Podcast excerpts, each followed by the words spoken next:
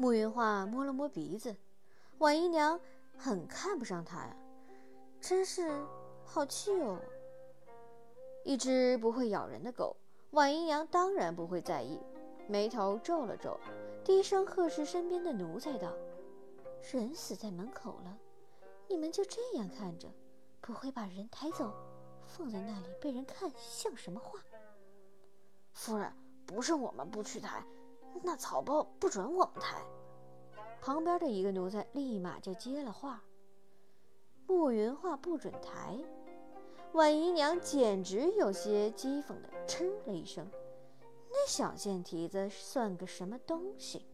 他说不让抬就不让抬，何时这幕府的人这么听他的话了？幕府什么时候轮到他做主了？”那奴才还有话想说，可是婉姨娘根本听的打算都没有，直接就往慕云画面前去了。画儿。就算你对幕府有气，也不该撒在一个奴才身上。你不让下人抬下去救治，这这是一条人命啊！不是你院子里那些死了的猫猫狗狗。他若是去了，你的良心难道就不会痛吗？婉姨娘一过来就面含恳切，噼里啪啦连珠炮一样的。先甩出了一大堆指责慕云画的话来，听的人一愣一愣的，顿时围着幕府吃瓜的群众，瞧着慕云画的眼神儿就没有不透着厌恶和凶狠的。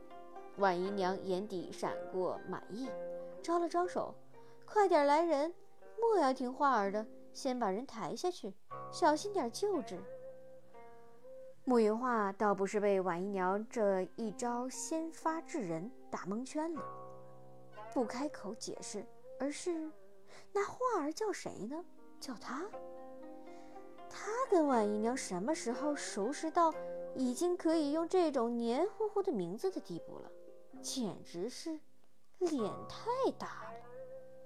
瞧着一帮奴才上来就要把乙护院抬走，慕云画立马抬了手。等会儿，谁让你们抬了？刚才跟你们说的都忘了，下去。不知道靠近了是在跟伤患抢新鲜空气了吗？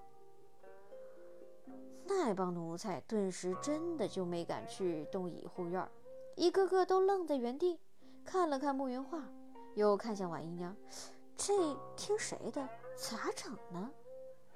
婉姨娘也没想到。这些奴才居然真的因为慕云画的一句话就不动手，简直是奇了怪了不说，心里更是有些怒意了。这府里到底听谁的？他的话什么时候这么不管用了？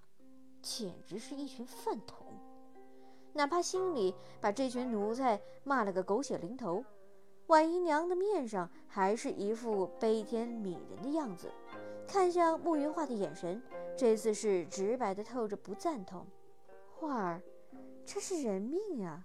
你到底知不知道你在做什么？知道啊。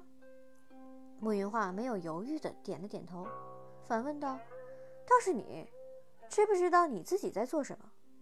他在做什么？他李婉做什么还用这个小贱蹄子来教？”万姨娘看慕云画的表情，顿时变成了在看神经病一样的表情，简直痛心不已。画儿，这些日子你做了这么多错事，府里都给你担着，连希儿都给你担着了。府里没人说你的不是，可是你真的是太不知改悔了。你没进到明王府，就恨上了我们，我们真是何其无辜！你心里有气，就让你的奶娘。去给你寻些猫猫狗狗来，一个一个都被你折磨死在院子里。我只当你是气急了，没有想过你是真残忍。可是，可是现在是一条活生生的人命倒在你的面前呀！你知不知道“人命大过天”这句话呀？